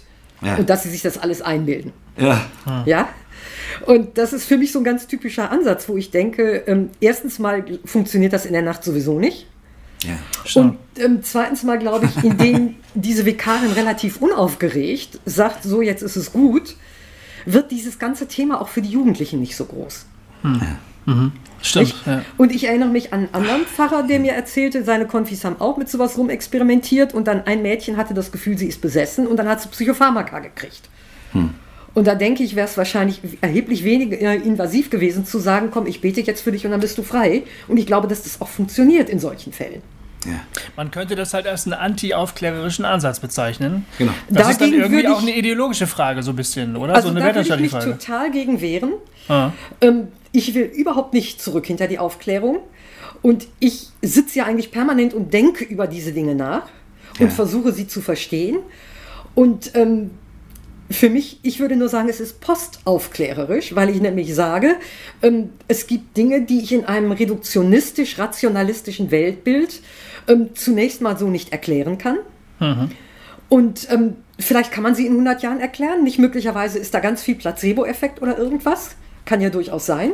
Mhm. Aber das ist ja nichts Schlechtes. Und die Medizin lernt das ja gerade, wie sehr man sich das auch zunutze machen kann. Mhm. Nicht? Und ich glaube, ich finde, dass das sehr spannende und das ist etwas, was mich auch sehr interessiert, dass es jetzt eben völlig säkulare Psychiater gibt, die in Ländern wie Mosambik, wo es sehr viel traumatisierte Menschen gibt, feststellen, traumatisierte Menschen gehen zum traditionellen Heiler, gehen zur Pfingstkirche, werden da bebetet, erleben Befreiungsdienst und es geht ihnen tatsächlich besser.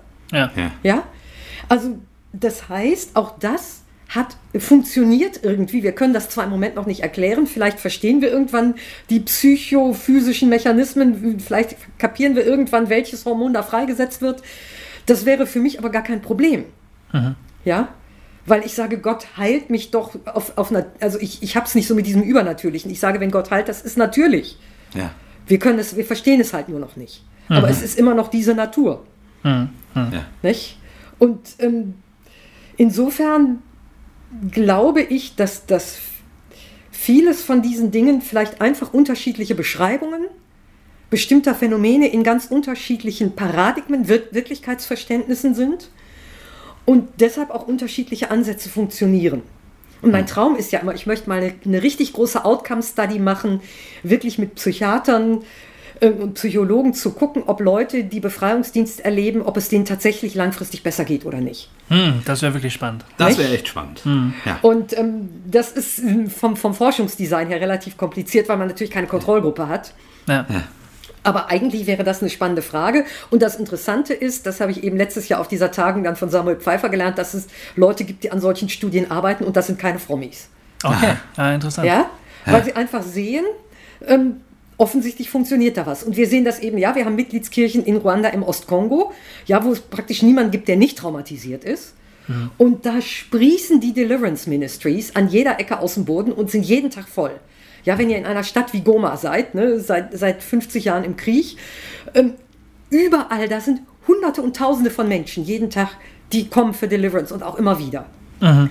Nicht? Und gleichzeitig gibt es dann die ganzen Nichtregierungsorganisationen, Brot für die Welt und weiß ich nicht, und Kindernothilfe und wir und machen ähm, alle möglichen Kurse für, für Psychotherapie, machen Beratungszentren, machen Traumazentren. Und das hilft Leuten auch. Mhm. Aber die gehen auch immer noch zu dem anderen. Ja. Und ich sage mir, die sind doch nicht völlig doof, die Leute. Die gehen doch, die gehen dahin, wo sie was kriegen. Mhm. Nicht? Und wenn diese Kirchen so voll sind, dann muss da auch irgendetwas helfen. Mhm. Ja. Und, und ja. ich glaube schon, dass, dass diese geistliche Dimension wichtig ist. Und ich erinnere mich an ein langes Interview, das ich vor Jahren hatte mit einer ruandischen Psychologin an der Uni, einer Psychologiedozentin, die aus einer Pfingstkirche kommt. Und die sagte, sie macht die Erfahrung, wenn sie, wenn sie Leuten therapeutisch begegnet, an irgendeinem Punkt in der Therapie ist es gut, sie einmal zum Befreiungsgebet zu bringen. Ha. Als praktisch einen Schritt in den therapeutischen Prozess. Ja. Und dann ist er wirklich nachhaltiger, sagt sie. Ist jetzt anekdotisch, ne? ist, ist halt mal nur eine Person, mhm. ja, aber das, das ist eigentlich genau mein Ansatz, dass ich denke, da ist eine Dimension, auch immer eine geistliche Dimension von diesen Krankheiten und die wird durch das Befreiungsgebet angegangen. Mhm. Und das, ist, das macht nicht alleine die Heilung, aber es hilft. Mhm. Aber jetzt sag doch nochmal, äh, du hast ja jetzt schon auch immer ein bisschen ähm, in der Abgrenzung zu pfingstlich-charismatischen mhm. Gemeinden in Afrika ja. und Asien gesprochen. Was macht ihr denn anders und warum lasst ihr die Leute nicht einfach dann zu denen gehen? Sollen die doch äh, den, den Auftrag machen, weil die können es ja irgendwie anscheinend oder so? Ähm, Also ich glaube ganz pragmatisch, weil uns die Leute dann weglaufen und ähm, dann wird unsere Kirche kleiner, mal ein bisschen ja. böse gesagt. ähm, aber ich glaube, es geht schon auch ein bisschen tiefer. Also es ist ja schon die Frage, ähm, gehört der Heilige Geist eigentlich den Pfingstlern? Ja. Ja, das finde ich schon eine theologisch äh, wichtige nein. Frage. Also eben, und ich, eben, ich würde auch sagen, nein. Ähm, es war ganz interessant. Ich war hier in, in Deutschland in meiner Arbeit mit den Migrationskirchen dann irgendwann ein Mitglied des, des Council of Pentecost Pastors. Aha. Nicht Pentecostal. Ja. Ach so, ach so. Ja, und, okay. ne, weil ich bin nicht Pfingstlerin, aber ich glaube auch nicht, dass der Heilige Geist nur den Pfingstern gehört und ich glaube, dass die Protestanten den Heiligen Geist zu wenig ernst nehmen hm. und ihm zu wenig vertrauen. Da habe ich ganz viel, das würde ich erst mal sagen, von Pfingstlern und Charismatikern gelernt. Wo ich Probleme habe mit Pfingstkirchen in Afrika und Asien beim Befreiungsdienst ist, wo das zum öffentlichen Spektakel wird. Hm. Ja, ich kenne eben ganz häufig diese Dinger, wo der, meistens ist es ein Mann. Ja, das kommt dann ja auch nochmal dazu, da ist ja noch so eine Genderkiste. Ja, es sind die Männer, die den Frauen die Dämonen austreiben. Mhm. Das finde ich auch immer ein bisschen icky. Ich habe ich hab weniger Probleme, wenn da Frauen sind, die das austreiben. Mhm. Ähm, das sind aber sehr wenige. Mhm. Ja, und da, da ist auch irgend noch so ein, so ein Geschlechtermachtgefälle drin, das finde ich sehr ungesund. Das heißt, wir achten zum Beispiel bei uns auch drauf, ähm, immer beide Geschlechter zu haben, also Männer und Frauen, die austreiben. Und möglichst nicht nur Männer, die nur bei Frauen und nur Frauen, die nur bei Männern. Hm. Also das ist ein Aspekt. Ein zweiter Aspekt ist eben, dass wir sagen, wir versuchen es möglichst nicht öffentlich zu machen, nicht als Spektakel. Also unsere Mitgliedskirchen, die Befreiungsdienst äh, praktizieren, tun das in der Regel außerhalb des Gottesdienstes. Gibt Ausnahmen. Aber außerhalb des Gottesdienstes in, in Räumen, die geschlossen sind, wo nicht jeder einfach reinkommt, ähm, und mit einer geschlossenen Gebetsgruppe von Leuten, die auch ähm, das Seelsorgegeheimnis ernst nehmen. Um die Privatsphäre der, ja, weil, des Klienten zu ja, wahren. Genau. Ne? Mhm. Nicht? Und was mich, was mich eben wirklich stört, ist dieses, und ich meine, da muss man nur mal in einem Land wie, wie Tansania oder Nigeria Fernsehen gucken. Ja, da läuft ja von morgens bis abend Programme, wo irgendein großer Mann Gottes steht und mhm. also seine Macht beweist über diese mhm. Dämonen. Und das, das finde ich einfach nicht geistlich. Mhm. Ja. Mhm. Und das, das kanalisiert die Sache. Ähm, natürlich hat das auch so was, das, das ist natürlich toll, dazu zu gucken, das ist interessant, aber ich finde es einfach nicht richtig. Und mir gefällt das eben zum Beispiel, ich habe das in Dar es Salaam beobachtet, in unserer lutherischen Mitgliedskirche, dass wenn Leute anfangen zu manifestieren bei einer Evangelisation, dann werden die rausgeholt von Ordnern sofort und in einen Nebenraum gebracht und da wird für sie gebetet. Hm. Und das Programm läuft normal weiter. Und hm. eben nicht diese große ich habe auch in Dar es Salaam anderes gesehen, auch in der lutherischen Kirche, aber ich finde das immer ein bisschen problematisch. Und ich finde es eben vor allen Dingen problematisch, wenn dann, das habe ich häufig auch in Predigten so erlebt, dass dann so gesagt wird, die ganze Welt ist voller Dämonen, aber habt keine Angst, ähm, ich bin ja hier in der Macht Gottes und ich mache euch jetzt frei. Bisschen ja. überspitzt. Ja. Nicht? Und uns geht es eigentlich immer darum zu sagen, du brauchst gar keine besonderen Geistesgaben. Hm. Wenn du die hast, ist gut, das hilft. Aber letztlich ist es ein Auftrag an alle Jünger. Nicht? Also Matthäus 10, Lukas 10 gab ihnen Macht über die bösen Geister. Das gilt für dich und mich und überhaupt alle. Völlig ja. egal, ob du seit gestern glaubst oder seit 30 Jahren. Du hast diese Vollmacht und du darfst im Namen Jesu mit dieser Vollmacht diesem Dämon sagen, geh weg und der geht auch weg. Darauf ja. kannst du vertrauen. Und das hat nichts mit deiner Glaubenskraft zu tun. Aha. Genau. Sondern es hat damit was zu tun, dass Jesus sagt, du darfst das in meinem Namen. Ja. ja? Und das ist für uns sehr zentral theologisch. Und ich habe das Gefühl, dass in vielen charismatischen Gemeinden, die sagen das zwar alle auch so, mhm. aber faktisch leben sie etwas anderes, nämlich die charismatisch begabte Persönlichkeit, die das eben doch mit besonderer Kraft kann. Der Gesalbte. Ja, genau. Ganz, und da, also das finde ich schwierig. Ja. ja?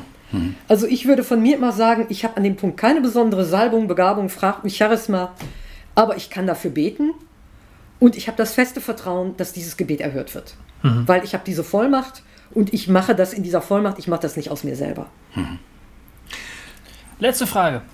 Sind wir schon bei der letzten Frage? Ja, ich glaube, ich glaube es ist, es ist ähm, wahnsinnig dicht und, und vollgepackt. Und ich glaube, äh, wenn ich so an unsere Hörerinnen und Hörer denke, ich glaube, es wäre nicht schlecht, dieses Gesamtpaket abzuschließen. ich glaube, es wäre gut. Okay. Ja. Äh, man kann sich ja weiter informieren. Man, ja, kann, man kann ja weiter fragen. Mal schauen. Äh. Ja. Ich kann ja mal eben vielleicht zwischendurch ähm, kleinen Werbeblock. Man ja, kann diese Dokumente, wir haben Dokumente, also Seelsorgerichtlinien, Curricula und sowas. Das kann man alles downloaden von unserer Webseite www.vemission.org. Mhm. Und wenn man da auf das Feld Evangelisation geht, dann gibt es da ein Feld Deliverance Ministry und da kann man alles runterladen. Sehr gut. Genau. Allerdings, das verlinken wir dann Das könnt ihr Blog. verlinken. Ähm, leider sind viele Sachen nur auf Englisch. Wir haben nicht so okay. viel auf Deutsch. Mhm. Ja. Aber was ich da ganz spannend fand, äh, und da, da das wäre jetzt nicht meine letzte, aber eine Frage, die ich noch gehabt okay. hätte. Äh, eine der letzten. Äh, weil ich mir diese Unterlagen mal so angeschaut habe und weil du ja also wie gesagt, dein, dein Blick, den kann ich super gut nachvollziehen. Der, so der, ja, okay, alles bisschen konstruktivistisch, man, man, man kann das nicht, also äh, es sind Modelle, um mit der Wirklichkeit um, umzugehen. Der eine nennt so, der andere so und wir versuchen das so zusammenzubringen, dass es Menschen hilft. Finde ich sehr sympathisch. Äh, was mir aufgefallen ist, ist in dem theologischen Papier der, der Afrikaner und dem theologischen Papier der Asiaten äh, ist es durchaus sehr unterschiedlich formuliert. Bei den Afrikanern ist es, also ist eigentlich ganz klar, es gibt Dämonen. Ja. Das sind Dämonen. Ja. Ähm, ähm, und da braucht man gar nicht, also quasi, äh, genau.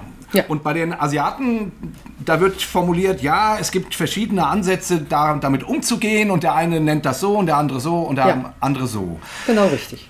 Ist das quasi für die Mitgliedskirchen so wichtig, dass die sagen, naja, hier, ihr mit eu eurem Konstruktivismus ist ja nett, dass ihr das da so macht, aber für uns ist wichtig, dass es so ist?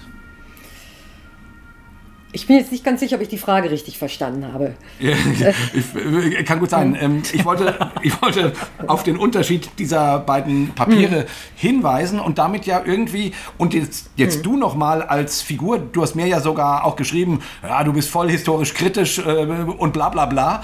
So, ähm, hm. ähm, also, aber dieses afrikanische Papier zum Beispiel lässt überhaupt keinen Zweifel daran, genau. dass es reale Mächte, Dämonen und Gewalten sind. Richtig, weil die Leute, die dieses Papier geschrieben haben, das auch tatsächlich alle so glauben. Mhm. Ähm, wenn du aber mit manchen Kirchenleitern sprichst aus unseren afrikanischen Kirchen, die würden für sich sagen, ich glaube das so nicht. Ah, okay. In dem asiatischen Workshop saßen Leute, die sagten, ja, es gibt dieses Phänomen, es gibt Leute in unseren Gemeinden, die das glauben, es gibt Pfarrer, die so beten, aber mein Ding ist es nicht. Mhm. Mhm. Ja, also das, das heißt, da gibt es schon wirklich Unterschiede und ich, also es ist auch deutlich sichtbar, dieses Thema Befreiungsdienst ist für unsere afrikanische Region unwahrscheinlich wichtig. Mhm. Und in der asiatischen Region, und das finde ich interessant, war das lange ein Thema, was bestimmten Kirchen sehr wichtig war und wo andere gar nicht dran wollten. Mhm. Und plötzlich kommen jetzt auch andere Kirchen und sagen, Moment mal, was die Afrikaner da machen, das ist für uns eigentlich auch wichtig. Mhm. Ja, also da verändert sich auch noch ein bisschen bei uns. Wir machen jetzt im, im September noch mal eine Konsultation in Afrika, um jetzt mal nach zehn Jahren zu gucken, wo sind wir da eigentlich? Was haben wir die Arbeit getan oder braucht es da noch was? Und jetzt ja. kommen plötzlich bestimmte asiatische Kirchen und sagen, können wir da jemand hinschicken, um mal ja. zu gucken, was da vielleicht für uns brauchbar ist. Okay. Was die Schönheit unserer Organisation ist, dass man wirklich voneinander lernt. Ja. Haltet ihr das also sozusagen ähm, ganz bewusst auch in so einer offenen ja. Sache, dass, dass man eben sagt, äh, wir, glaub, wir, wir, wir, wir haben gemeinsame Punkte, da stehen wir ganz fest beieinander. Genau. Und gewisse Fragen lassen wir. Genau.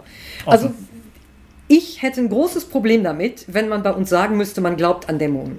Okay. Ähm, wenn jemand an Dämonen glaubt, okay. Wenn jemand nicht an Dämonen glaubt, auch okay. Wichtig mhm. ist mir, dass beide Seiten ähm, versuchen, auch die andere Seite zu verstehen. Ich sehe mich irgendwo dazwischen, weil wie gesagt, ich glaube eigentlich nicht an Dämonen, aber ich sehe auch Phänomene, wo ich sage, kann ich mir nicht erklären. Hm. Aber mir ist immer wichtig, mein Glaube ist der Glaube an Jesus Christus, das ist das Vertrauen. Und was diese anderen Dinge sind, ähm, also was weiß ich, ich finde auch irgendwie einen rechten Mob oder so extrem hm. unheimlich, ja. Mhm. Und ähm, da würde keiner von dämonisch sprechen. Mhm. Ja, also warum alles, was unheimlich ist, dann gleich dämonisch sein muss, äh, das sind für mich auch, auch einfach Versuche, irgendetwas zu beschreiben. Und vielleicht sagt dämonisch auch nur einfach, ich verstehe es nicht und es fühlt sich unheimlich mächtig an. Hm, hm. Aber für uns als VEM ist eben tatsächlich wichtig, und wir machen das in ganz vielen anderen Punkten auch, dass wir sagen, wir haben eine Grundlage im gemeinsamen Glauben an Jesus Christus. Wie wir das aber im Einzelnen ausbuchstabieren, ist durchaus unterschiedlich. Und da lassen wir uns gegenseitig auch stehen. Okay. Ja, wir, ja. Haben, wir haben 38 Mitgliedskirchen, die Frauen ordinieren, eine Mitgliedskirche, die Frauen nicht ordiniert. Da gibt es hm. jede Menge Diskussionen. Hm. Aber wir werfen die deshalb nicht raus. Hm. Ja, weil wir sagen, wir sind trotz allem eine Gemeinschaft und wir versuchen miteinander an diesen Themen zu arbeiten. Natürlich hoffen wir alle, dass Kirche 39 irgendwann auch Frauen ordiniert und tun da auch manches für. Aber ja, es ist, es ist wirklich in unserer Organisation ist es wichtig, dass wir sagen, nee, wir haben Baptisten, die taufen ja. nur Erwachsene und wir haben jede Menge Kirchen, die Kinder taufen. Hm. Wir, wir erkennen aber gegenseitig unsere Taufen an. Mhm. Ja, also unsere Baptistenkirche würde ein Mitglied, das aus einer anderen Kirche kommt, nicht wieder taufen. Ja. ja? Und das geht bei uns ökumenisch. Und das ist vielleicht auch das Besondere einer kleinen, cool. wir sind eben kein ökumenischer Rat, sondern wir sind eine kleinere Gruppe, ne, 39 Kirchen, das kann man noch handeln, hm. da kann man so miteinander umgehen. Mhm. Und wir, wir erleben das immer wieder, also auch bei Vollversammlungen oder so, dass dann bestimmte liturgische Sachen laufen. Einige sagen, das geht doch so gar nicht, und andere sagen, wieso ist doch völlig normal. Und dann reden wir drüber. Ja. Ah, ich empfinde das als richtungsweisend, weil wir, ich habe da ähm, gestern Abend äh, noch viel drüber nachgedacht, weil ich ja wusste, dass wir mit dir reden würden. Ich hatte ein bisschen das Material gelesen, was du uns geschickt hattest, so zur, zur Einsicht. Mhm. Und ich habe gedacht, wir sind als Kirche äh, ähm, wird sehr vieles eben so kompliziert, weil, ähm, weil, weil man immer den, den Impuls hat, sich auf das zurückzuziehen, was man aber ganz, ganz sicher glaubt und was man gegenüber anderen dann verteidigen muss, mhm. die das eben noch nicht verstanden haben, dann ja. jeweils, welches Thema auch das immer sein mag. Und die Zukunft wäre es eigentlich, anzuerkennen, dass es verschiedene Wirklichkeitsbeschreibungen gibt, die alle an ihrer, auf ihre Art möglicherweise zutreffen und an anderer Stelle nicht. Und genau. wo sie zutreffen und wo sie nicht zutreffen, kann man oft nicht sagen. Ne? Ja, und, und, und, diese Offenheit sich dann, dann zu erhalten, ist eigentlich richtungsweisend, finde ich. Ja, und ja. nicht nur Offenheit, sondern zu sagen, weil die andere oder der andere die Wirklichkeit anders versteht, hm. kann ich von ihm oder ihr auch was lernen, mein mhm. eigenes Wirklichkeitsverständnis erweitern und er auch. Ja. Also für mich ist, ist da der Punkt eigentlich immer, wir haben vier Evangelien. Das ist doch kein Zufall. Mhm. Ja, und die Perspektive von Markus ist ziemlich anders als die von Johannes. Definitiv. Ja, und durchaus auch manchmal widersprüchlich, auch wenn manche das nicht wahrhaben wollen. Mhm. Aber genau diese Widersprüchlichkeit und diese Unterschiedlichkeit, die ist doch gewollt vom Heiligen Geist. Ja. Weil nämlich unser Verständnis immer begrenzt ist und darum immer die Möglichkeit besteht, dass jemand, der völlig anders drauf guckt, mir ein Licht aufsetzt und meine, meine Möglichkeiten da erweitert. Und das ist, warum ich so unheimlich gerne bei der VM arbeite, weil wir, weil wir da wirklich in so einem gemeinsamen Prozess sind, zu sagen, du glaubst ganz anders und da kann Aha. ich was von lernen. Und das ist für mich eigentlich heute was, was missionarisch auch ausmacht, ja. Also nicht ich gehe und stülpe meine Sachen jemand über, sondern wir gemeinsam gucken wir auf Dinge drauf ja. und gemeinsam lernen wir am Ende mehr. Und das ja, passiert weißt du, weil, mir genauso im interreligiösen Dialog wie im Dialog jetzt hier unter den Christen. Genau, das begegnet einem nämlich auch. Also, ähm, wenn sozusagen das Kolonialistische umgedreht wird, das ist dann so ein Rollback, dann erlebt man manchmal in Diskussionen unter Christen in Deutschland, dass die sagen: Ja, wenn wir mehr von den Afrikanern lernen würden, wenn wir das alle so machen würden, wie mhm. die das machen, hätten wir schon mal gar kein Problem mit irgendwie mhm. Gemeindeschrumpfen oder so, weil bei denen explodiert ja. alles. Wir müssen das halt genauso machen wie, und dann wird man, dann äh, ist es das, dasselbe Spiel, nur andersrum eigentlich. Ja. Äh, jetzt müssen wir doch einfach mal alles genau so machen, wie die das da ja. machen. Nein. So. Nein, das, für mich eben, das, das, ist für mich eben auch der Punkt, ja. Mhm. Also wie, wie zum Beispiel jetzt unsere Leute in Ruanda oder im Kongo einen Befreiungsdienst machen, so würde ich es hier in Deutschland nicht machen. Ja. Mhm. ja? Mhm. Also ich habe in Deutschland sehr wenig Befreiungsdienst gemacht, aber ich habe. Und wir mhm. haben das da, wo ich sozusagen bestimmen konnte, wie das läuft, läuft das sehr liturgisch. Mhm. Weil ich komme aus einer Kirche, wo die Liturgie ein wichtiges Gerüst ist. Ja. ja. Und ich finde, das geht sehr gut liturgisch. Ja, das geht sehr gut mit vor, vorgeformten Psalmenbeten und sowas. Ja, da, dass man sich Sprache auch leiht. Mhm. Ja, das sieht ganz anders aus. Ja. Aber mhm. ich würde sagen, ich habe gelernt von den Afrikanern und Asiaten, diese Wirklichkeit ernst zu nehmen. Das hat mir auf jeden Fall meinen Horizont total erweitert. Aber ich kopiere das nicht einfach. Mhm. Und ich übernehme auch nicht alles. Mhm. Aber für mich war das unglaublich bereichernd. Das auf jeden ja. Fall. Ja. ja, für mich ist sozusagen in dieser ganzen, also in dieser Vermittlung und wie gesagt, ich glaube, genau das, was du sagst, Gofi, das wird auf uns immer mehr zukommen. Die Welt wird quasi kleiner. Äh, in, in, Afrika und Asien wachsen die Kirchen, hier nicht und so weiter. Also sprich, das, das gibt immer dieses äh, nach dort schielen und so. Für mich ist in dieser ganzen Frage, also äh, einander ernst nehmen, voneinander lernen, verschiedene Perspektiven, ja, bin ich überall voll dabei. Und dann gibt es aber trotzdem so Punkte, ne? wenn ich dann zum Beispiel meinetwegen in der Bibel an die Geschichte denke von dem mondsüchtigen Jungen, der immer ins Feuer fällt. Ja, ne? Wo man heutzutage sagen würde, ja, das klingt voll nach, voll nach Epilepsie. Ähm, Epilepsie. Und Jesus treibt dort einen Dämon aus und, und hilft diesem Kind auch. Schöne Geschichte, mhm. alles, alles schön und gut. Aber die Wirkungsgeschichte dieser Geschichte mhm. war folgende, dass dass bis, äh, dass keine Ahnung, bis in, also äh, über, über hunderte, äh, viel mehr Jahre Epilepsie dämonisch gedeutet wurde. Und nun bei allen möglichen Menschen, armen, Mensch, kranken Menschen, ähm, Dämonen ausgetrieben wurden oder die, keine Ahnung, vor der Stadt ausgesetzt wurden, äh, weil man ja keine dämonisch besetzten Menschen in der Gemeinschaft haben kann und so. Und ich sage das nur deswegen, weil, weil ich, also in diesem ganzen Jahr, ihr macht das so und ihr macht das so und ihr und lach, ah, alles schön, happy, clappy. Irgendwo muss man, finde ich, auch sagen, okay, diese Geschichte erzählt, wie Jesus einem, einem Jungen hilft, aber die Wirkung hatte nochmal eine ganz, ganz schwierige Situation für epilepsiekranke Menschen mit sich gebracht, mhm. an die Jesus in dem Augenblick ganz sicher nicht gedacht hat. Logisch, äh, der denkt ja nur für diesen einen Menschen. Also dort hm. hat das Konstruktivistische funktioniert völlig. Aber ich finde, wir müssen uns trotzdem immer wieder fragen, ja, wie deuten wir Wirklichkeit und was hilft und was hilft nicht und was und was schürt äh, oder, oder setzt Leute äh, in irgendein aus, wo man sie quasi mit dem Finger auf sie zeigt oder wie auch immer oder, oder Angst davor kriegt äh, oder so.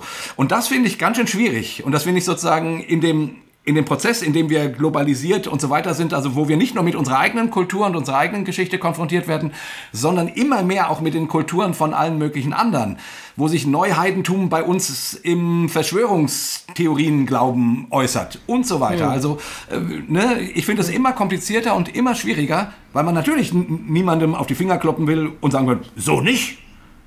Aber irgendwo äh, sollte man es manchmal vielleicht doch tun, weil manche Dinge äh, schräg sind. also danke, das, das, ich finde das nochmal eine ganz wichtige Klarstellung. Ähm, gemeinsam lernen heißt für mich nicht, ist es alles beliebig. Aha. Ja? ja? Sondern heißt sehr wohl, wir gucken gemeinsam in die Bibel und fragen uns, ob wir da Richtlinien finden können, Leitlinien, Gedanken, Bilder, die uns alle helfen. Und was du gerade jetzt mit der Epilepsie beschrieben hast, das ist genau, das ist eine, eine ganz schlimme Wirkungsgeschichte. Und ich habe auch ein großes Problem damit, dass eben auch jetzt in Afrika bestimmte Krankheiten dann sehr schnell als, als irgendwie Hexerei oder dämonisch. Ja. Ähm, ja, wir haben darüber nicht gesprochen, das Phänomen der sogenannten Hexenkinder im Kongo, ja. allein in Kinshasa wahrscheinlich 30.000 Kinder, die ausgesetzt worden sind, weil ihre Eltern glauben, dass sie verhext sind ja. und Unglück bringen. Ja, Wahnsinn. Das ist der Wahnsinn. Ist doch furchtbar. Natürlich, ja, und da müssen wir auch was tun und da tun wir auch was. Ja. Mhm. ja, wir haben ein Modellprojekt, in dem solche Hexenkinder von Gemeinden aufgenommen und versorgt und betreut werden. Ja. Und auch da spielt aber wieder eine Rolle, dass wir das ernst nehmen und sagen, die werden aufgenommen und die werden erstmal freigebetet. Hm.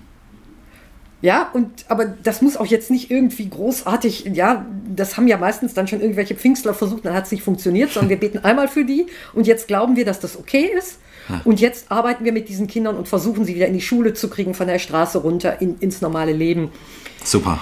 Ne, ist ein kleines Projekt angesichts von 30.000 Kindern, ähm, natürlich nur ein Tropfen auf einen heißen Stein. Aber nein, das ist ganz, ganz wichtig für uns auch, zu sagen, ähm, da geht nicht alles, mhm. sondern und, und unsere Leitlinien sind ja auch der Versuch, eine gewisse Verbindlichkeit für uns alle. Ja.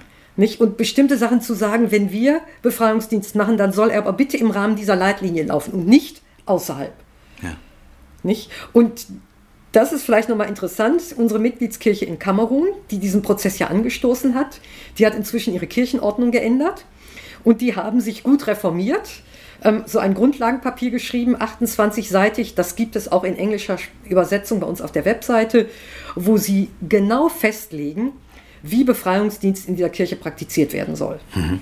Und sie haben auf jeder Ebene, also nationale Ebene, Provinzebene, Kirchenkreisebene, Gemeindeebene, immer Komitees, die das begleiten. Und in diesen Komitees soll immer auch entweder ein Arzt oder ein Psychologe sein. Mhm.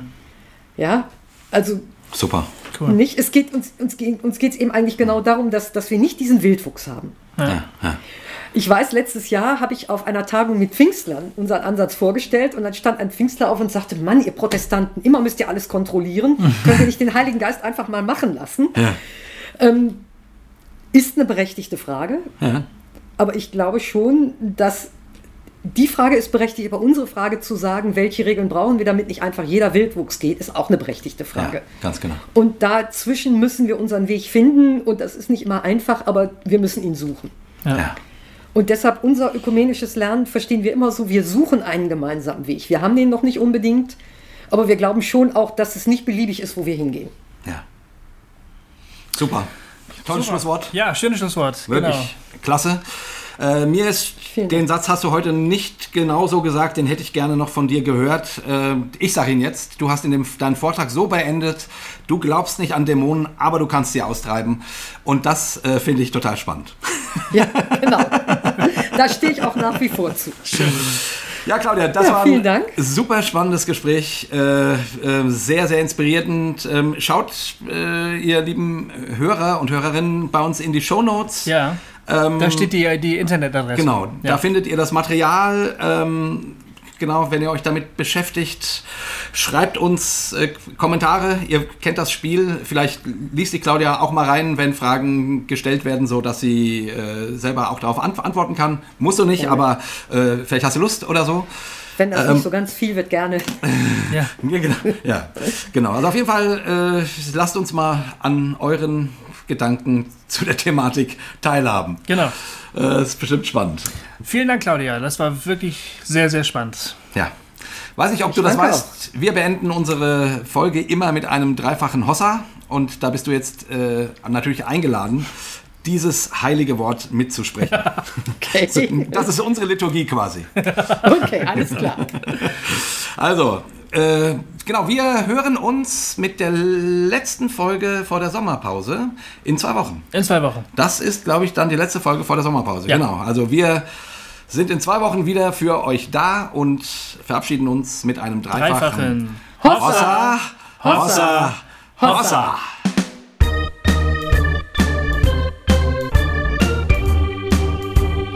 Hossa Talk. Jay und Goofy erklären die Welt.